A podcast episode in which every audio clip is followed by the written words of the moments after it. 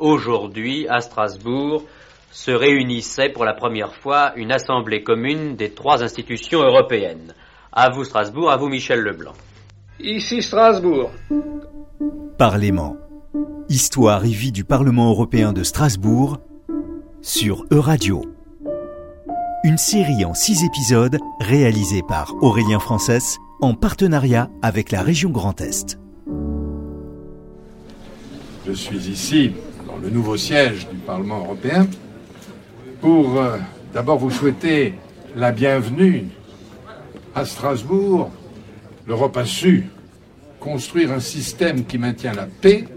Je souhaite que l'ensemble du monde, au siècle prochain, puisse mettre au point les procédures permettant de rétablir ou de maintenir la paix. Et c'est ça le vœu essentiel que je voudrais faire. Soyez des porteurs de paix. C'est essentiel. Le 14 décembre 1999, Jacques Chirac, alors président de la République française, inaugure le bâtiment Louis Weiss, un projet ambitieux qui aboutit enfin après dix années de travail et de négociations.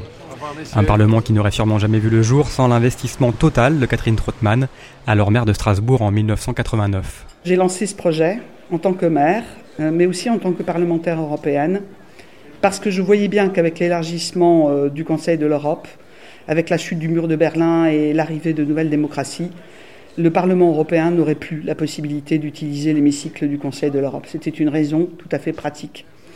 Deuxième raison, c'était une raison politique. À partir du moment où l'Union européenne se dotait d'une monnaie, euh, permettait aussi d'accueillir de nouveaux pays, renouveler au fond son pacte politique et démocratique, il était essentiel que le Parlement européen ait une visibilité et puisse affirmer dans le paysage strasbourgeois sa souveraineté.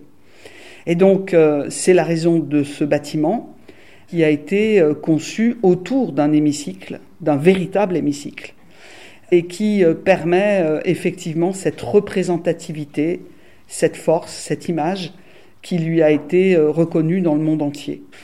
Et donc ça a été un, projet très difficile, très difficile. D'abord parce que je l'ai imposé. Je l'ai imposé, j'ai lancé ce projet sans prévenir le président de la République au début pour montrer qu'il était possible. Je peux dire que j'en ai fait beaucoup d'insomnie.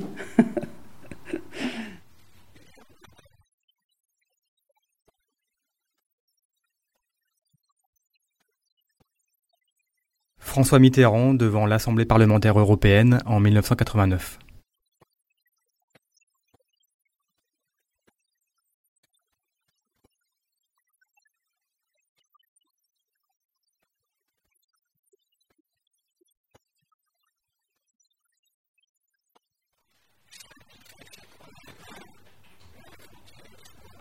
Si je n'ai pas parlé de la possibilité de construire ce bâtiment, j'ai bien sûr parlé du projet au président. Et le président euh, Mitterrand m'avait euh, dit faites tout ce que vous pouvez pour que le Parlement européen euh, reste à Strasbourg et en France. Je vous soutiendrai. Et donc, c'est ce qu'il a fait. Je l'ai fait par défi aussi un peu vis-à-vis -vis du gouvernement pour que justement la France s'intéresse à ce Parlement européen à Strasbourg. Ensuite, euh, ça a été un long travail, un long cheminement de discussion sur le programme, beaucoup de difficultés de chantier. C'était pendant un temps euh, le plus grand chantier en Europe, mais beaucoup d'entreprises avaient pensé aussi se refaire une santé sur ce chantier, donc nous avons eu des difficultés. Ça a été le premier grand chantier de construction sur lequel a été prévu des opérations d'insertion de chômeurs de longue durée. Ça a été un chantier sur lequel on a veillé au maximum de sécurité pour les, pour les travailleurs, pour les constructeurs. Et ça a été, euh, je crois, réussi de ce point de vue. C'est un chantier qui a tenu dans la durée, selon les engagements qui avaient été pris, mais qui a aussi euh, été euh, source de tensions entre le Parlement européen et la CERS, la société d'équipement de la région de Strasbourg, que j'ai présidée un moment, au moment du lancement du projet. Certains disaient que c'était une société d'économie mixte, donc elle n'était pas prête à mener un tel projet. Il fallait prendre des très grands euh, donneurs d'ordre. Moi, j'ai souhaité montrer que dans le territoire, nous avions des ressources et qu'une ressource comme celle-ci, publique, et qui pouvait comprendre et porter l'intérêt public de cette opération était une garantie. Nous avons donc travaillé avec euh, une bibliothèque de chantier accessible tous les jours à tout moment au Parlement européen et avec euh, le contrôle euh, de l'État, puisque l'État nous avait dépêché des représentants du ministère de l'économie et des finances. Donc c'est un chantier qui a été exemplaire à bien des égards, à la fois en temps, en, moyens, en coûts finaux de construction, même s'il a fallu rajouter un peu au bout, parce que le programme avait aussi beaucoup changé. Et je crois que à l'usage, puisque j'ai pu euh, l'expérimenter, j'en ai parlé avec beaucoup de parlementaires, c'est un bâtiment clair, c'est un bâtiment euh, euh, qui, qui est fait vis-à-vis à la Cour européenne des droits de l'homme et au Conseil de l'Europe. On a un triangle en quelque sorte démocratique autour de l'eau, qui est un paysage aussi tout à fait particulier et intéressant et qui donne cette image euh, de transparence et de, euh, et de fluidité euh, du débat. C'est donc un bâtiment qui, marque, je dirais, par une architecture simple, symbolique, puisqu'elle est travaillée à partir du rond et de l'ovale. Le rond, c'est la stabilité, c'est l'hémicycle, c'est la circularité du, débat, du débat citoyen. Et puis en même temps, l'ovale, c'est le mouvement, n'est-ce pas? La forme baroque qui montre que, au fond, un débat, un dialogue monte et permet euh, en quelque sorte une dynamique, un mouvement. Fermeture de porte. Sens descente.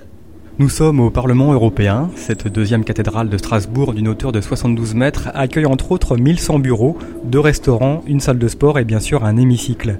Au début des années 90, le cabinet Architecture Studio relève le défi de construire le Parlement. Le cahier des charges est complexe. Le bâtiment doit être à la fois moderne et dynamique, reflet de la démocratie européenne. Le péruvien Rodotis Nado est l'un des architectes majeurs du Parlement européen. Premier étage. Ouverture des portes. Les bâtiments du Parlement européen ne peuvent pas se traiter comme un bâtiment, mais ça doit être plutôt un lieu de vie comme un quartier. Et c'est bien ce qu'on a essayé de faire. C'est simplement un morceau de ville qui vit et qui va servir aux parlementaires. C'est un lieu de pouvoir, mais il doit s'inscrire dans le temps de sa conception et de sa construction. L'architecture n'a pas de passé, il n'a pas d'avenir, il n'y a qu'une actualité. L'architecture fait son partie de la culture, ça doit représenter une pensée. Donc l'architecture, en réalité, ce sont des idées, des pensées construites. D'abord, on définit comme la démocratie l'invention européenne qui représente dans l'humanité, dans le monde, c'est ce qui a fait l'Europe des mieux. Le Parlement européen est truffé de clins d'œil à l'histoire européenne, des caravelles portugaises et l'histoire maritime aux cités grecques antiques en passant par la naissance de la démocratie, même le choix des matériaux, notamment du bois, n'est pas un hasard. Petit cours d'histoire avec Rodotis Nado. Les Espagnols, que c'est les premiers qui sont arrivés en Amérique, sont arrivés dans des bateaux et un siècle après, c'est les Anglais qui sont arrivés au nord, toujours euh, les mêmes, enfin les bateaux un peu différents, mais toujours les mêmes bois. Et c'est donc notre Parlement qui a repris comme si c'était une caravelle inversée. Et c'est à l'intérieur de cette coque que la démocratie se donne dans un jeu géométrique entre les pouvoirs elliptiques et le pouvoir euh, circulaire. Donc notre bâtiment, ça a été formé par un jeu entre les ellipses et les cercles. Tout ça dirigé à pouvoir se déplacer dans le monde. L'Europe a déplacé la démocratie toujours en bateau et toujours en bateau fait en chaîne. Le bâtiment est complet, mais c'est un élément qui donne l'impression d'être en construction. Ça représente le fait que l'Europe n'est pas finie. Surtout la Commission européenne, le Parlement. C'est là où on, fabrique les lois, on fabrique l'avenir de l'Europe. Et donc les bâtiments montrent que cette démocratie, il faut la continuer, la construire encore, et dans un espace qui n'est pas clos. Et la transparence du bâtiment montre que la démocratie doit être en transparence par rapport à la ville.